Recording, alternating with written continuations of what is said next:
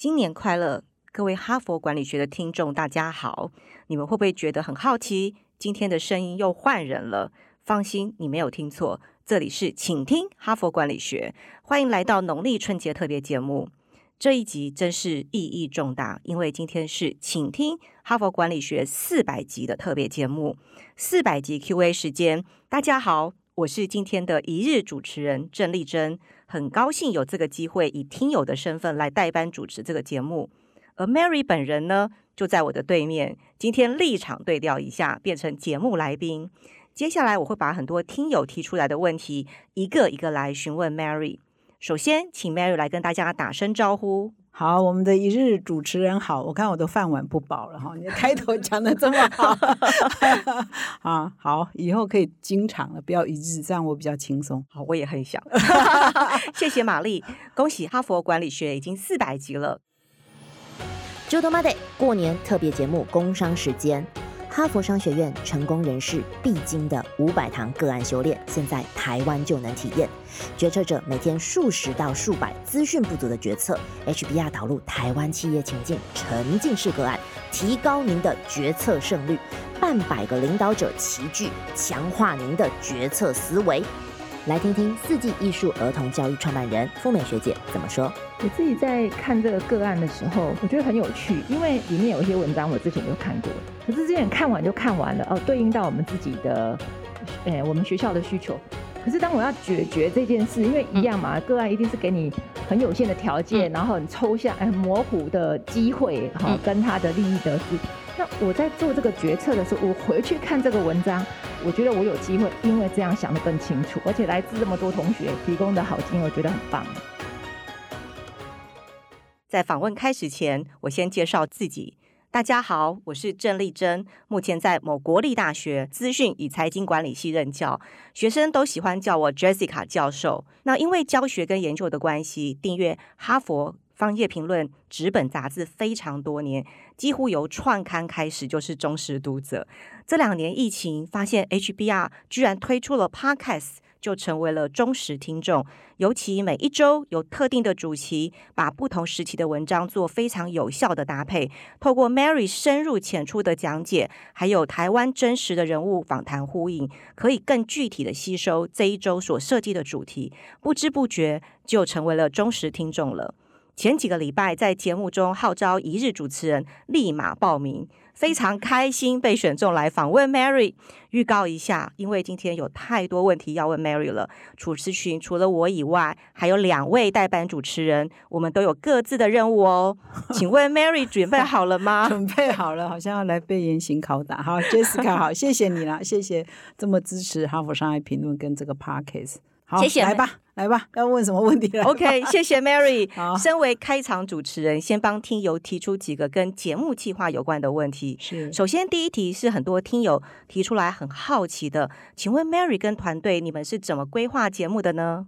好，那因为我们哈佛商业评论现在有数位版也有纸本嘛，哈，所以我们啊每天哈，各位听众，如果你是我们啊还不是订户的话，赶快订哦，不要老是听 p o c k e t 免费的，过年应该有个红包，订一下我们的杂志，不管是数位版还是纸本。那纸本当然是一个月出一本嘛，哈，那数位呢也跟各位听众分享，我每天呢至少更新两篇文章，都是来自美国总部的，绝大多数是美国总部我们同步哦做翻译，所以时常在更新，所以我们 p o c k e t 的主题呢，一定是从我们发表的文章去挑，所以我们不管是纸本的封面啊，特辑比较重要的文章，每个月出刊的，还是 Web Only 每天出来的，我们会就会去看流量，还有这个议题在台湾的重要性，所以我们会不定期的都要开 Parkes 的主题的会议，因为它每周就要一个主题嘛，所以基本上就是从我们出刊的作品啊文章哈 Web Only 去挑，另外还有一个是说时事哈。回应现在比较热门、台湾人比较关心的时事，可能最近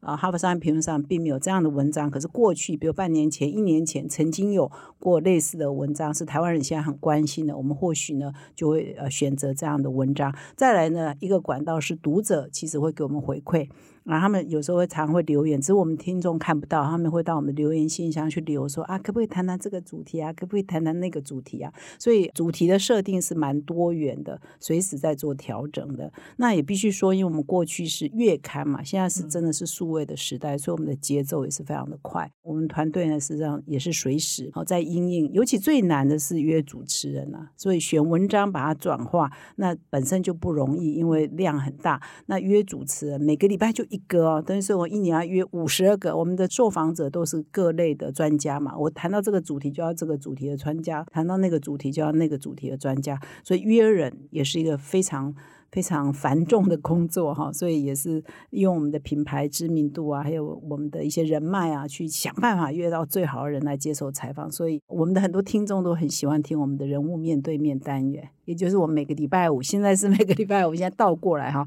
我被访问哈，就是这个每个礼拜五的人物面对面，应该是我们最受欢迎的集数啊。没错，没错，原来如此。谢谢 Mary 非常精彩的分享。因为其实过去我在当 HBR 直本的读者的时候，其实它的标题都是给高阶主管的决策跟企划的主题，相对都比较严肃。原来你们 Podcast 主题可以这么有趣跟多元，原来背后有这么丰富的故事。其中呢，有一集我印象最深刻，是在二零零二年十一月一号那一周，都是讨论职场工作跟如何兼顾的主题。那其中讨论到。家中如果有急事跟出差，你要如何二选一？这样的主题对于身为职业妇女的我，真是印象深刻。我在想说，奇怪，我念 HBR 这么久，从来都没有发现有这么多跟人资有关的主题在我们的 HBR 当中，真的是非常感谢你们。也因此想知道，呃，Mary 跟团队呢是怎么知道听众想要的主题呢？好，那你讲到这个老师 Jessica 老师谈到这个，我顺便哈跟各位听众唠叨一下哈，就是说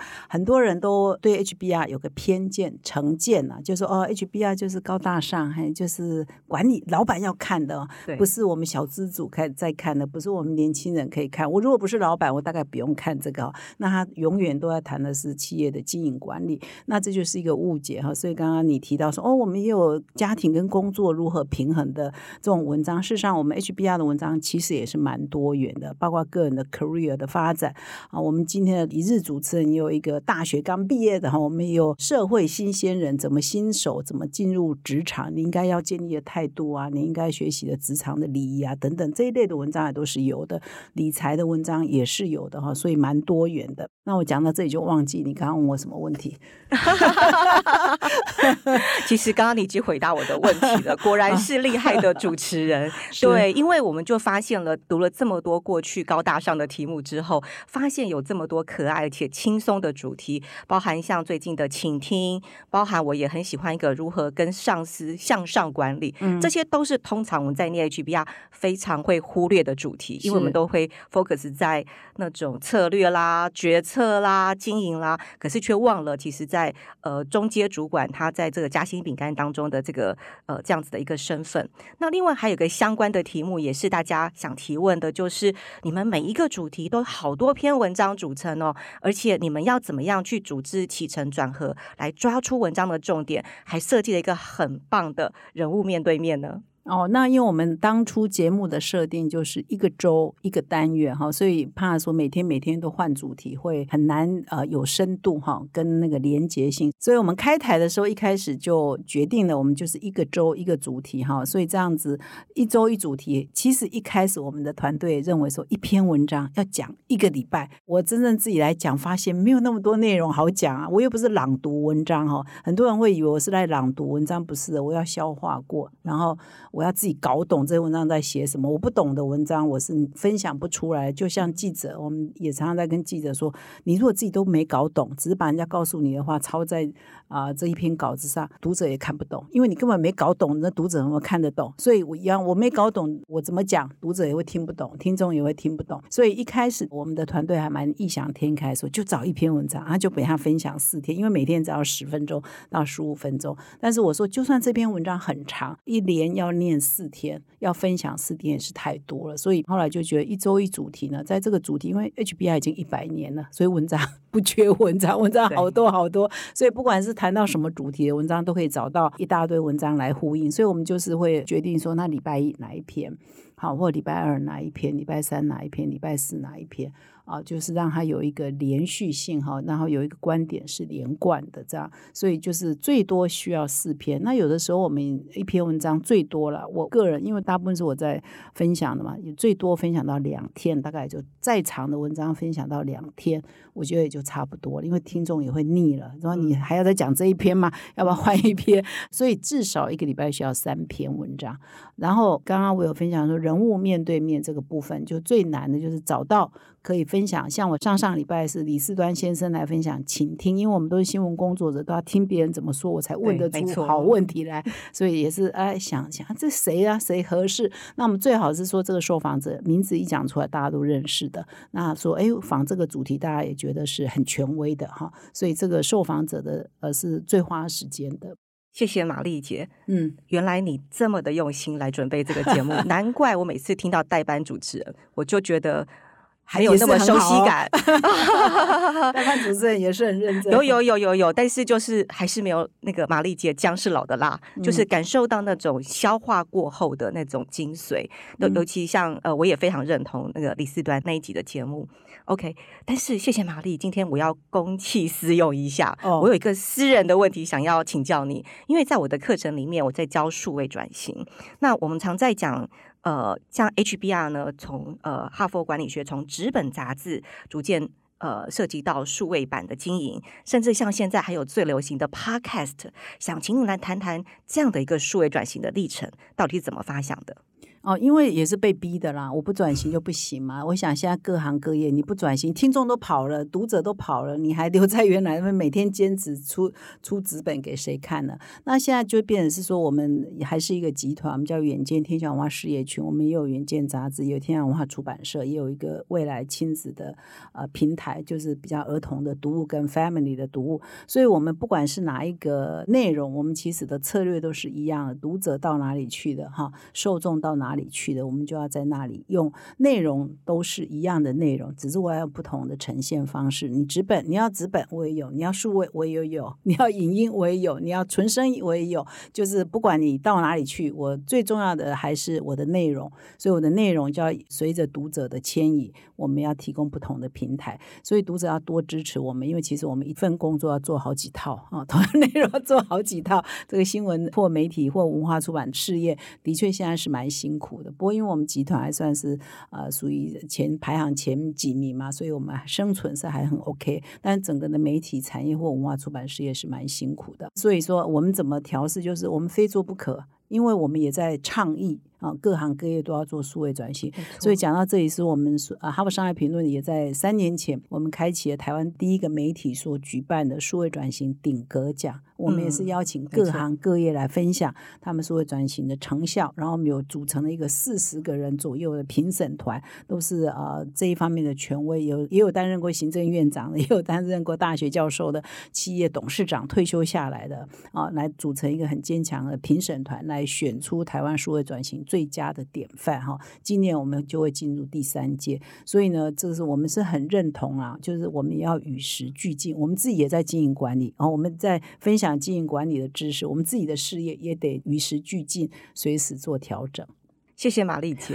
那个我有听到你们那个顶格讲那一整个系列，是就是因为这个原因，觉得其实你们自己本身就该帮你们颁一个最棒的奖啊谢谢谢也是谢因此我 特地很想来亲自访问你，了解一下你们在做数位转型的过程。那当然，其实顺着这个题目再问一题喽，像 Barry 姐，你从过去从纸媒的记者、专业经理人。到现在转型当主持人，请问你的心境如何呢？你会觉得有障碍吗？我那前面的工作都还在做啊，我并不是现在只剩下主持 podcast 啊，所以呢，多年的工作都是多工了哈，就是我也常常跟记者一起出去采访啊，啊，也是要写稿啊、改改稿啊，然后呃，管理的工作也是要做啊，podcast 是。兼差的这样，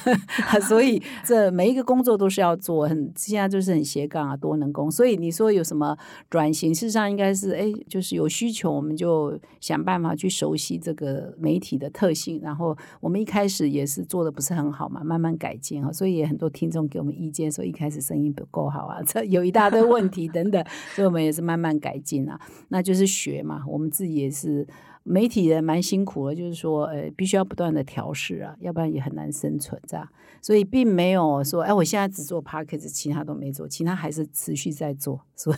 并没有就不做了，这样。OK，谢谢玛丽姐，你真的是一个非常成功的经理人。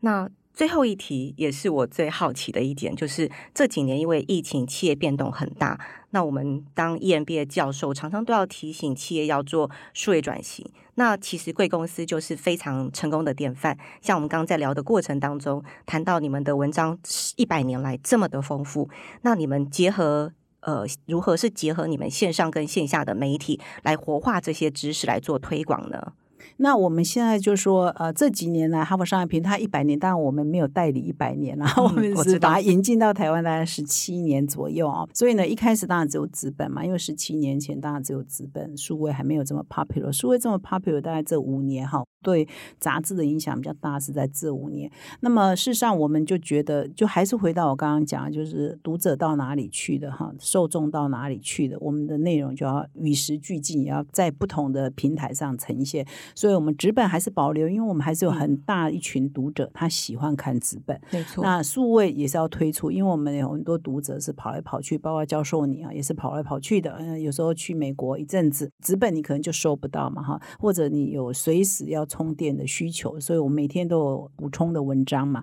所以这个是纸本啊，数位，就是说你喜欢看纸本就看纸本，你习惯数位就数位。另外，我们这几年做比较多就是活动跟课程啊，因为我们觉得《哈佛商业评论》的内容，你读完之后呢，好像就自己读啊，哈，它是有一点真的还是蛮深刻、蛮深入的。所以如果有老师可以来带着大家一起读啊，所以我们很多企业啊是我们的团购的订户哈，就是他可能订了很多几十套几。百套给他的高阶员工或中阶以上员工，那有时候我们会不定期的帮他办一些这个线下的一些分享，所以我们叫 POC（Personal Learning Cloud） 这样的 program，就把活动办到企业去。那我们一直在这个口播，在我的节目中分享给各位听众，邀请你们来上课，就是我们的个案教学。这也是我们用活动的形式把 HBR 内容分享哈，就是因为哈佛商学院老师应该知道，哈佛商学院最。呃，听众的耳朵要长茧，然 后再讲一次。哈佛商学院 最招牌就是个案教学，他的 MBA 呢要念五百个个案。我们哈佛商业评论每一期都有一篇个案哈，所以今天三位一日主持人都要来上我们的课哈。这也是我们用一种形式哈，那它当然是比较高端的。那我们是请台湾各个从台大一直到中山大学都有教授来给我们做授课的老师，他就用我们这个个案哈，我们大概每一班五十到六十个人，那用个案研讨的方式带领大家做决策思维的训练，所以我真的非常推荐给各位听众，这也是把这个 HBR 内容可以在地化落地一个很好的实践啊。所以回答老师的问题，所以我们除了资本、除了书外活动，还有评鉴，我们百大 CEO 的评选女性 C。CEO 的评选、顶格奖的评选等等，所以我们透过评鉴也好、活动也好、纸本跟数位内容，还有我们的 Podcast，尽量跟我们的受众哈多建立连接，让 HBR 这个内容不再是高大上哦。今天听完不要再说哦，你们哈佛商业评论好高大上哦，哎，意思就是跨博啦，不看啦，啊，绝对不要有这个偏见哈，这个偏见要把它去除。好，谢谢玛丽姐。从你这么认真的在做这样的一个提升，更是让我当教授觉得，要是我没有好好的努力，那我们就会被你们取代了。那下次我来报名那个哈佛个案的讲师。好，谢谢。那我们当然还有很多题目喽。那玛丽姐可以先休息一下，喝杯水。我想我的阶段任务已经完成了，要交棒给下一位中场主持人。下一位主持人非常年轻，刚从学校毕业。我自己是一位大学教授。我要交棒给一位刚毕业的新鲜人，这种传递跟传承的感觉很有趣。那我们来请这位同学自我介绍一下。谢谢 Jessica。Hello，大家好，我是 Anna。我刚从正大英文系毕业，即将进入职场，目前在一家猎头公司担任实习生。Mary 好，你好，我平时呢有听 podcast，但是有一天被 Apple Podcast 推荐这个节目，我平时也会透过学校的一些账号来看 HBR 的文章，然后没想到原来有这样的节目，所以我在通勤的时候就会听呃 Hop Hop，然后慢慢的就变成 Hop Pop 的听友了。也谢谢 Mary 的召集，让我有幸来担任一日主持人。欢迎欢迎，谢谢。我很高兴可以在这一次第四百集的时间点来采访 Mary。今天除了帮其他听友提问之外，因为自己身为新鲜人，也有一些职业方面的问题想要请教 Mary 姐。那不知道 Mary 准备好了吗？好了，Always ready。谢谢 Mary 姐。第一题非常有趣，是一位听友的创意。如果时光机可以倒流到任何时空，请问 Mary 姐最想要访问哪一位大师呢？又是为什么呢？好，那我说这一位听众大概是记者吧？哈，记者最喜欢知罪啊，最喜欢问这个问题。我每次要问啊我的受访者这个问题，都会说：哎呀，我要问一个很讨人厌的问题，就知最哈。你最想什么什么？这个问题的确是比较知最是这种问题是比较难回答。但是，所以我有仔细的想了一下呢，在这里呢，针对这个问题，我。想要特别推荐的是彼得·杜拉克了哈，就是说，因为我们在在谈《哈佛商业评论》谈一些管理嘛哈，那现代的管理学之父就是彼得·杜拉克。他如果现在还活着的话，大概是一百一十多岁哈，在《哈佛商业评论》上有很多他的文章啊，所以呢，他应该是开启了现代的管理学的知识这么一个重量级的人物。那我们去年呢，HBR 一百周年呢，我们也有编了一本叫《最有影响力的三十篇文章》，其中第一篇也是他的文章，谈自。我我管理哈，所以也可以推荐这一篇给各位听众好。过年剩下两天啊，还有一点时间哈，如果要。读一下的话，这一篇呢可以读，就是谈你的自我管理。我们一定要先管理好自己，才有办法说管事业啊，或在公司内服务或家庭，然后等等。所以要先做好自我的管理。所以即使他那么久以前写这篇文章，现在呢也还是阅读率很高哈。所以如果说他还活着的话，我也访问得到他的话，我可能会想问他说：哇，现在世界这么乱呐，又有一大堆新的科技啊，到底怎么办呢？哈，企业的经营者应该怎么办呢？但是他已经过世。他也是九十五岁高寿过世的哈，所以如果要问我最想访问是谁的话，我可能就会指明是他这样。非常感谢 Mary 姐的分享。那我曾经呢是新创社的社长，对管理也非常有兴趣。也谢谢您刚刚推荐我们自我管理这一篇。嗯，那我想要请教，嗯，我们团队呢可以想出一日。主持人的活动和过年特别节目企划是非常有趣的。那不知道 HBR 从纸本到 Podcast 不断创新，那 Mary 姐又是担任什么样的角色呢？怎么样引导团队做创新的力量呢？那这个 Parkes 这个一日主持人完全是他们想出来的，我就是被操弄，配合啊！我必须说这个，因为我事情很忙，所以很多事情如果同事可以有创意呢，就基本上我觉得不错的，我都会配合哈。所以基本上就是也希望是同事提一些想法、创意，让我们来开会啊。如果他们提的我听起来都觉得很不错，我通常就会就会说好啊，那就这样做。所以不是我主导性很强，是大家提，然后有一个共识的过程。所以过年的时候，因为去年我们也也是有一些特别的规划，那今年我就说啊，那过年大家再去想想看有没有什么特殊的想法，所以他们提出了这个活动，然后邀请各位听友留语音给我们哈，所以我们最近都有在放一些听众的听闻 podcast 的一些心得嘛哈，那这个都是一个不断的大家讨论，然后有一些想法，然后大家在形成共识，然后就下去做。所以我扮演什么角色？就是被操弄，就是他们叫我做什么就做什么。谢谢，谢谢 Mary，也谢谢团队，这样我们才有机会来参加 一日主持人的活动。是，那我自己即将投入职场，也帮一些要进入职场的新鲜人问。那知道 Mary 是从台大外文系毕业的，那最后职涯是到媒体。那有一集 Podcast 我是受嗯 Mary 有访问 Amy 姐，Amy Chip，那她是从莱雅集团呃退休的。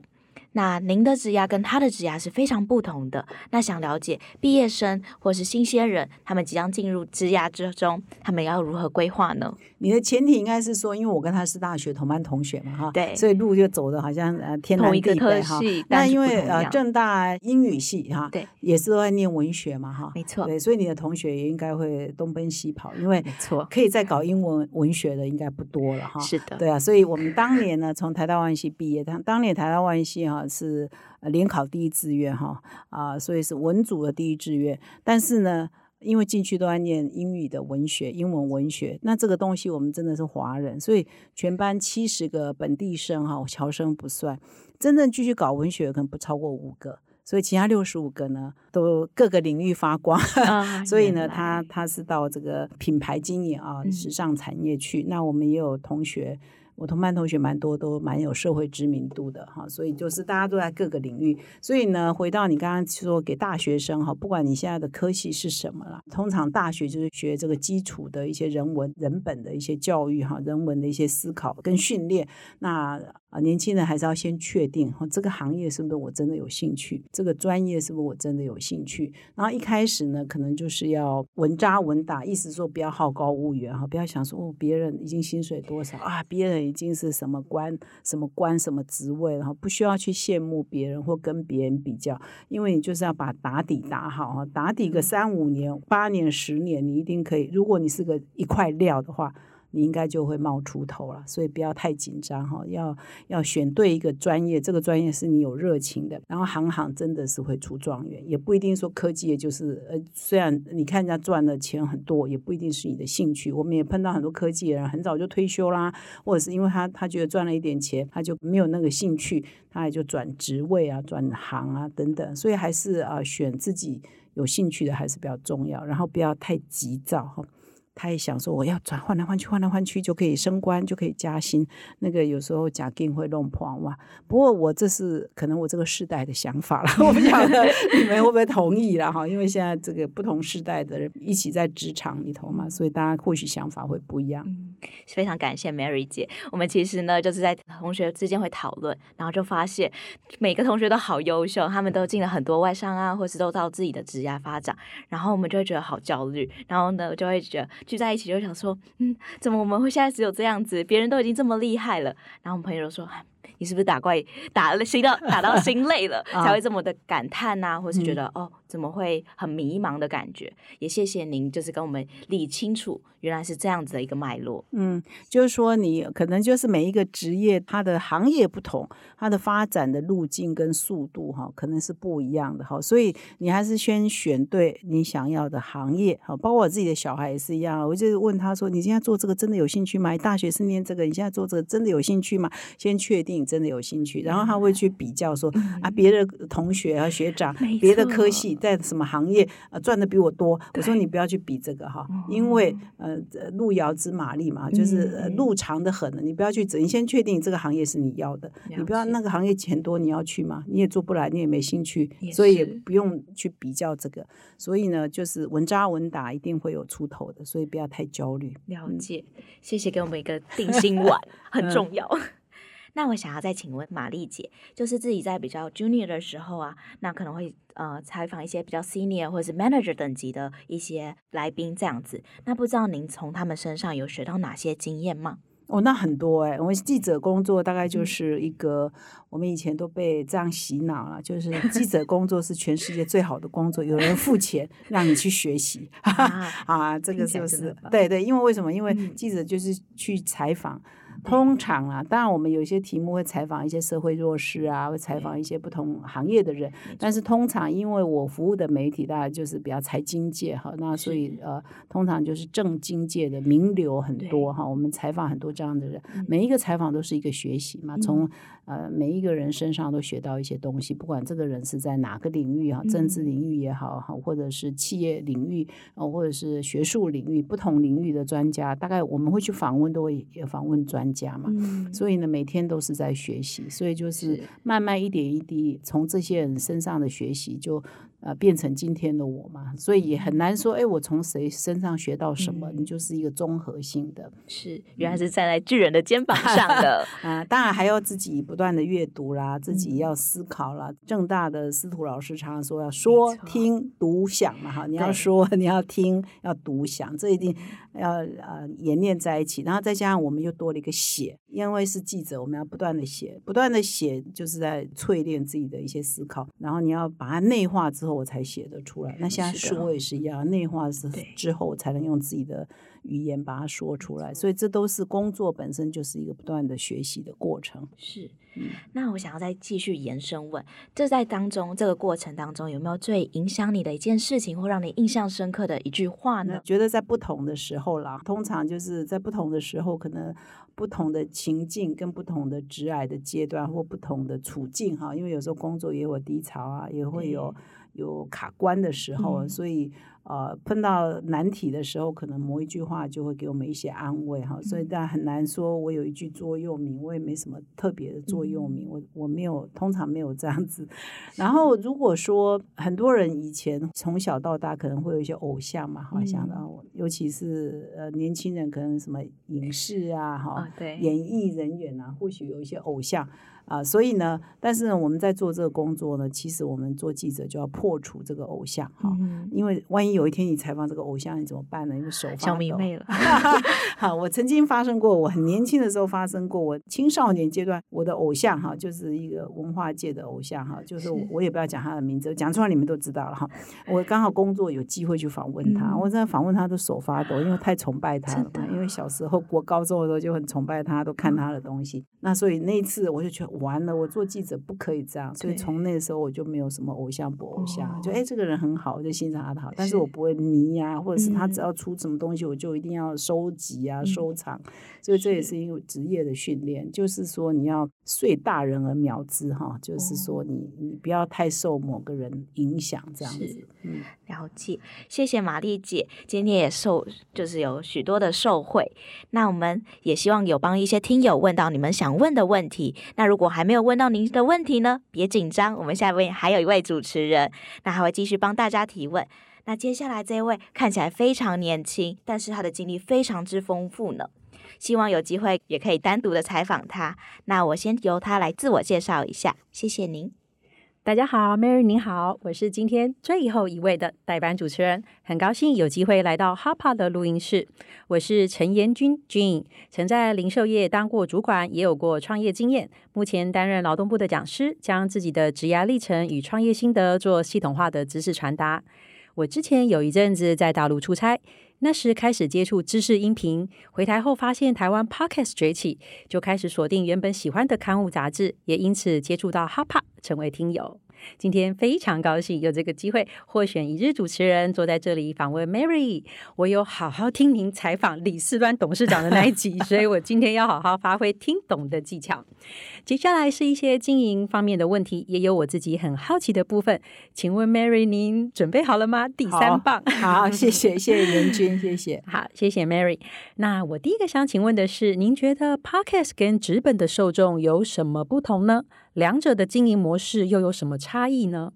这个 podcast 的听众当然就是听起来应该就是呃没什么压力，没什么障碍嘛。我不知道今天的三位代班主持人就听起来就是你可以随时随地听，然后纸本呢应该是比较需要呃花一点耐心，花一点时间啊，然后安静的下来再体会，所以它的那个功能是不太一样的。所以我们都希望说，我们听哈帕的听众，因为我不是在朗读文章，我并不是把一篇文章拿来从第一句话开始念，然后念到最后一个字哈。那我不是在朗读文章，我是消化吸收。但是呢，我都常常会在 podcast 里头跟读者分享，就是说跟听众分享说，哎，你还要再到我们说明栏点击我们的连接，看我们的文章，它会更深入，或者是用阅读的方式去吸收。你还可以做个笔记啊，做个 note 啊，哈，你听就听过去，你大概知道核心理念，或听到吸引你的点，然后再到纸本去看文章，会收获更多啦。所以我都希望说，我们听众呢，除了听之外，还是要去看纸本。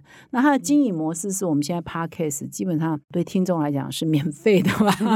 啊，对对，所以不像。纸本，我们就是我们也算是比较贵的杂志啊哈，因为我们做来自美国哈，也有很高的授权金等等，而且它内容真的是非常的棒，也要翻译啊，各种成本都比较高，所以呢，我们定一年好像是三八六零嘛哈，所以纸本呢，当然从订阅收入是我们是有收入的哈，所以我们 podcast 呢到目前为止，我们也是希望之后的经营的模模式是可以有一些广告的支持啊，哈，或者是说通过我们这个平台，让更多人更了解我们内容之后，可以变成我们的订户，可以跟我们合作学习，可以来上我们的课程啊，这都对各位听众是有帮助的哈。所以 p a c k e s 现在是一个落地哈。就是让管理的知识，让哈佛的知识可以落地，让很多台湾的人呢，不要再有一个成见，说哦，HBR 是我呃从第一个主持人到你第三个主持人，我要再讲一遍说 HBR 内容没有高大上哈。如果你听我的节目听不懂，那是不可能嘛哈。听我的口播听不懂，那真的不可能。我们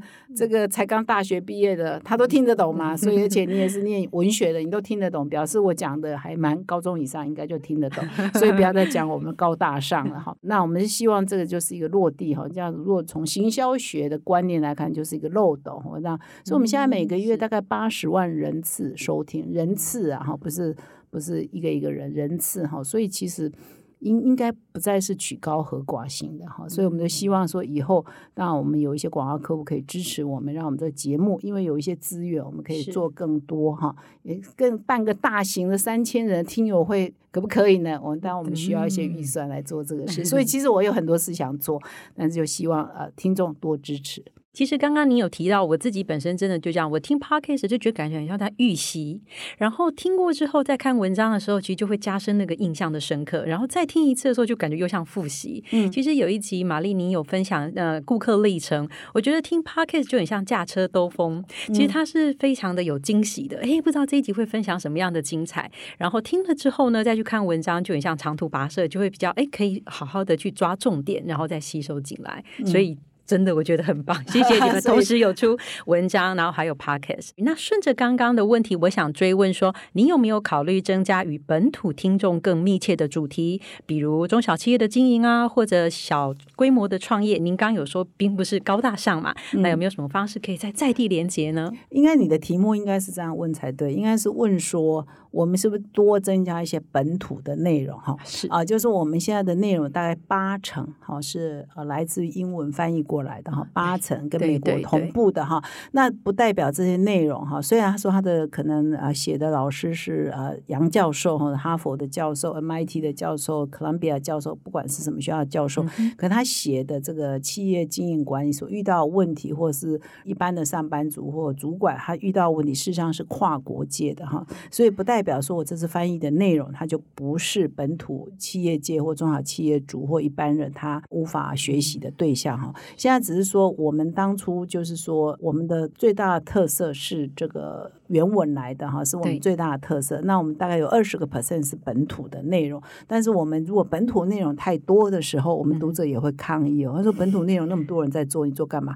我们有经济日报，我们有很多的媒体都在做本土的内容啊，所以我们其实是还是锁定。在七到八成是。啊，英文的内容三层呢，是我们本土的内容。那本土的内容也不能喧宾夺主，那我们就失去了 HBR 的特色哈。因为外文内容其实我们不是每一篇都翻译，我们也是会选择适合台湾读者看的，我们才翻译。啊，它有一些主题是太美国的，哦，太美国当地的。其实那些比如文化类，其实 HBR 常常在谈种族啊，谈黑白啊，然后它因为它是美国，那那种问题就比较美国的问题，那种文章我们就不会翻译哈，因为。所以绝大多数翻的都还是跟就是企业经营或职场人士所遇到的问题那样的文章，虽然是翻译，但是还是很适合本地的读者来看。嗯，懂，所以我们不要再有这个误解了。啊，对对对，这也是另外一个 误区哈。好的，谢谢玛丽。那刚刚您有提到，就是呃，虽然 HBR 的文章以介绍外国的经验为主，但是有很多的呃，实际上可以知识落实的一些呃文章。我想这里就有一个听友，他有一个问题，他想知道说，HBR 的团队们就是是否会将这些文章知识运用在工作或生活当中？那又是如何运用的呢？啊，有我们因为都精读 HBR 嘛，所以其实我们现在很多服务啊，或者是我们很多 business model 也都是从啊英文版给我们的启发。比如说我们啊，刚刚哪一位一日主持人问到我们的 PLC 啊，Personal Learning Cloud 哈，其实那个也是根据我们哈佛商业评论的一期的封面故事来的哈，就是说那篇在谈应该是三四年前的一篇封面故事，就是呃学习云的概念，就是现在已经是数位的时代啦，我们的学习呢不要再呃限于。于说我们要某一个定点、某一个时段哈，一百个人，然后全公司开到什么地方去，然后集中营这样的概念在那边训练。那现在是随时随地都应该训练，所以你内部呢要把训练的云端化啊，教材云端化，然后。可以量身定做，所以那你可以啊，要受训的人他有一个呃受训的模组、主题的模组啊，然后他可以根据他工作的时段啊的需要，他去分配他学习的时段。我可以中午吃饭时间学习啊，我可以一大早学习，我可以晚上学习，但是你要有平量的机制，好跟有一段时间要收拢啊，实体啊实加虚。所以我们推出了这个呃，现在很多企业用我们这一个服务 Personal Learning Cloud 个人学习云，我们这个概念。就是从 HBR 文章来的，我们内部读这个文章，觉得哎，对呀，现在学习已经进入这样的这阶段，所以我们这跟数位转型有关啊，就是你要把学习的东西都云端化，这个也跟我们的后来网站的改版也是有关的。我们哈佛商业评论中文版后来改版也有那种个人学习云的专区哈，这个我们。呃，郑教授都知道哈，所以呢，就是说我们啊，还有包括我们同事看了敏捷管理哈，这也很有用，所以我们也在行销部啊，我们的编辑部也都常常用这个敏捷管理的概念，在推动我们的专案跟我们内部共识的建立。所以 HBR 内容真的很棒，我们都用在自己身上哈，所以各位读者你也要用在你自己的企业身上。这个刚玛丽姐说，我真的是同意加一，因为我自己其实有在你们的官网，然后我在阅读的时候，其实很。很多东西它非常的贴心化，像会有自己个人喜欢的文章可以分类，对，然后就成为我自己的一个博物馆、图书馆，然后也可以随着我阅读的顺序，它会有一个历程，所以真的是很棒。对，那那这个就是我们从 HBR 文章上学来的哦。OK OK，那希望这位听友你有听到吗？你姐的回答了吗？是，谢谢。个人的学习，然后云端化这些，还有敏捷的管理，这些都已经是确实落实的。所以如果大家还没有订阅哈佛，赶快订阅就可以谢谢 好的，那这边我有最后一个自己的问题想请教，就是台湾这几年吹起的。听书、读书的风气，那有人建议广泛阅读啦，也有人建议精准阅读，各有支持论调。那 Mary，您怎么看这个问题呢？那都要做啊。那请问怎么做到呢？不是你要广泛阅读，意思是说你市面上现在，尤其我们这个行业就躲不开嘛，就是的同业都出什么书啊，现在热门什么话题啊，那你总是要了解嘛，哈，那市场上在喧哗些什么，但是你还是要选你现在有兴趣的或你。呃，工作上有需要的，或者是说这个真的是未来跟你很相关，你就要去做精读嘛、精挑嘛，哈。所以呢，这好像没有办法说我精读，那我这一这一年只读这本书嘛，或者我广泛的了解一下呃市面上现在流行一些什么讯息，但是呢，呃。我都不精读一本书吗？所以我觉得这本来就是要并进了哈。一方面你要了解趋势在哪里，一方面你又要做一些比较深度的功课。所以我觉得这个就像我们说，现在人要梯形人哈，或把拍行人，就是你要又要广哈博，你又要精啊，这没有办法说我一精我就不博，我一博我就不精，那你都不及格啊。对对对对，所以要兼并刺猬跟狐狸，他说有呃刺猬班的一个专业，然后狐狸班的那个灵通，这样对对，所以应该是两个都要兼具。那一定要从广泛中挑选，你可能觉得对你未来专业很重要，或对你呃职业发展很重要，或者你个人的研究领域很重要的啊，再去深耕。然后最主要的还是要发展出。读了之后，还是要有自己的独特的 inside。我们常常在讲，你有没有独家的创建啊？最好就是不是呃学呃抄过来，然后就变成你的，这样就没有独家。所以你还是要消化过，变成你的创建，这个东西才有价值。要不然你也就是 repeat 别人的观点嘛，就是鹦鹉而已嘛。你要有个创建。那是创建是很难的啦，要创新是很难的。嗯，可是很重要。对，但 是只有创新才可以 stand out，才可以才可以制胜啊！这样。嗯，谢谢谢谢玛丽姐。那我这边还有一个个人的问题，嗯，我想也蛮适合成为今天的最后一个问题作为总结。有没有哪一篇 HBR 的文章？您刚刚有说 不要问罪了，所以我已经把字换掉，叫做让您印象很深刻，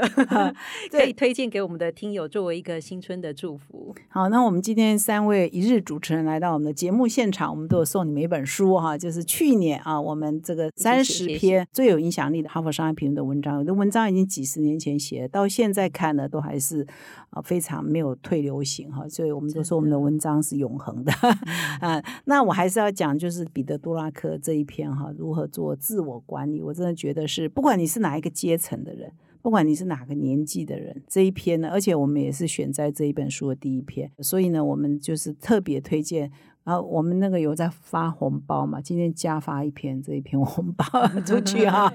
啊，对，所以呢这一篇呢真的很推荐各位啊读者可以来读哈，听众可以来读。那我也曾经在 p a r k e 讲过这一篇文章哈，所以这篇文章其实我们曾经有一个应该是呃郑涵瑞吧哈，他来到我们节目就是绿藤生机的老板，他就说他每隔一年要重读这一篇文章，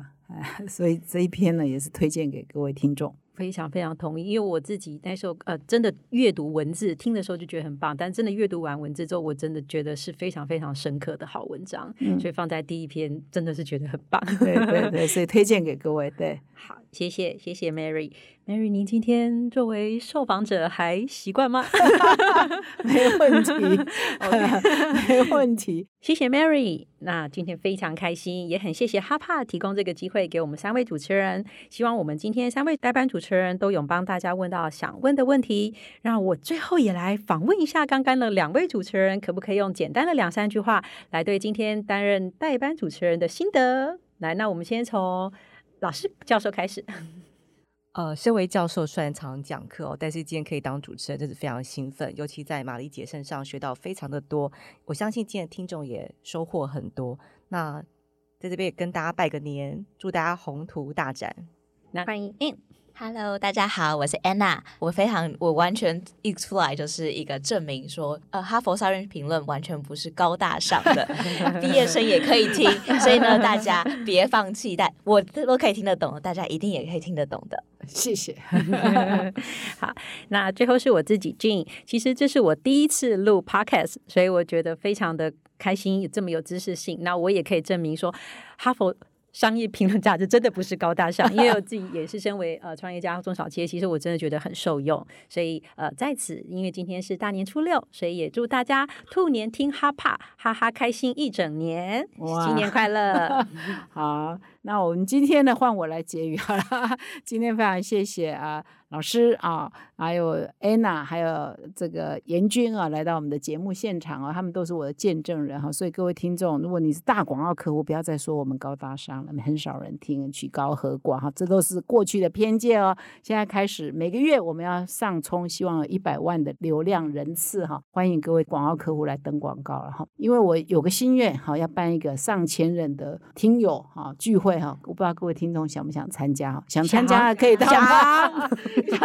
那我就需要资源来做这个事哈。那我们也希望说推广。其实我们回到这个《哈佛商业评论》，我们当年集团引进来的初衷哈，就是希望哈，其实我们集团都呃成立的一个宗旨，就是要传播进步的观念，让呃我们的台湾社会跟世界最好的可以接轨哈。那所以我们其实引进这个，从来不是想说要赚多少钱啊，要干嘛要获利等等。当然还是要获利，不然我们同事都养不起嘛哈。但是在这个基础之上哈，我们是希望啊，让台湾的管理跟世界一流接轨哈，让台湾的竞争力是可以提升的。因为当我们的呃国外的白领、国外的这个高阶主管都看这一本杂志，我们台湾的白领、我们台湾的很多像我们大学刚毕业也同步看这个杂志，我们的就跟人家。齐的嘛，随呃速度是一起的嘛，齐步走，我们没有落后人家半年，好一年哈，我们就观念上是开脑洞是很重要的，好像感觉是没有用，但是是很有用的哈，就是观念的启发跟学习哈，所以我们也是希望透过这本杂志哈，不要再那么高大上，各位觉得很容易吸收，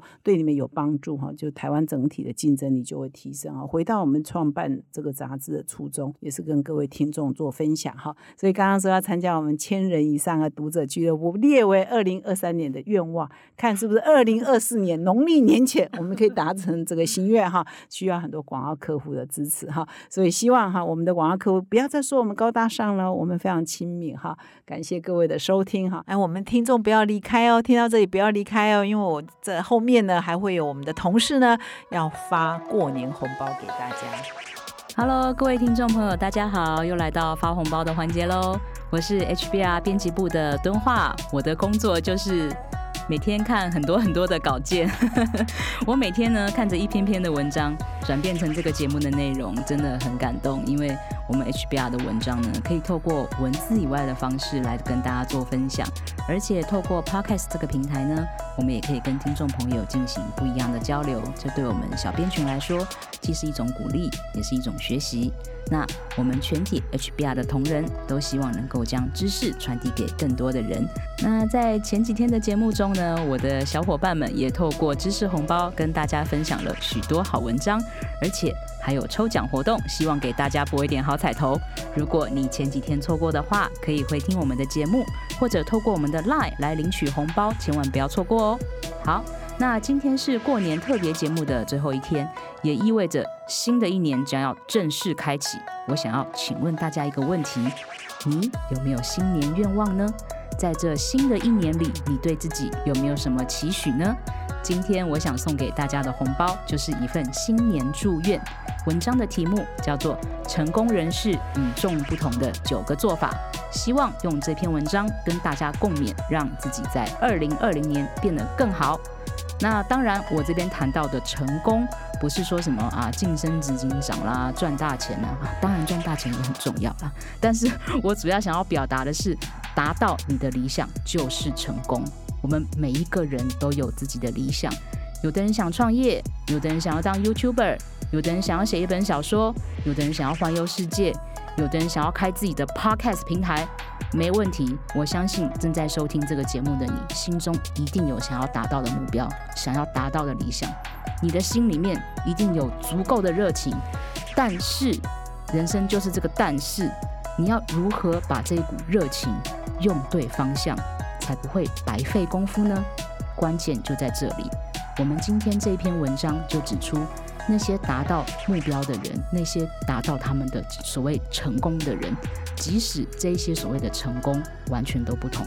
但是他们都做了同样的事，他们都努力做到了九个关键，让自己的目标变成真正的成功。那至于是哪九个关键呢？就请大家去打开我们的知识红包，好好的阅读这篇文章喽。